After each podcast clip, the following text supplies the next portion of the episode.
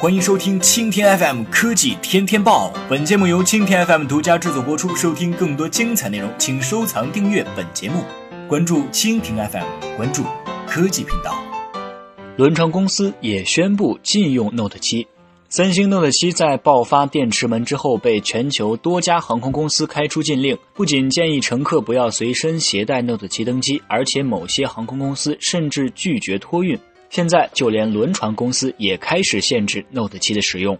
多家国外邮轮公司在网上发布公告，要求乘客在上船后将 Note 7关机，避免使用时不小心造成爆炸或者起火事故。目前不知道这一条禁令会持续多久，大概会持续到官方宣布更换安全机活动结束。值得注意的是，据国外媒体报道，近日一台由三星提供换机后的 Note 7，在一架美国西南航空的航班上发热自燃，高温甚至灼穿了机舱地板上的地毯。而三星方面也确认已经回收了涉事手机，并表示将与当局密切配合，找出事件的真相。一旦有进一步的消息，将第一时间分享。好的，以上就是今天的科技天天报，更多精彩内容，请关注蜻蜓 FM。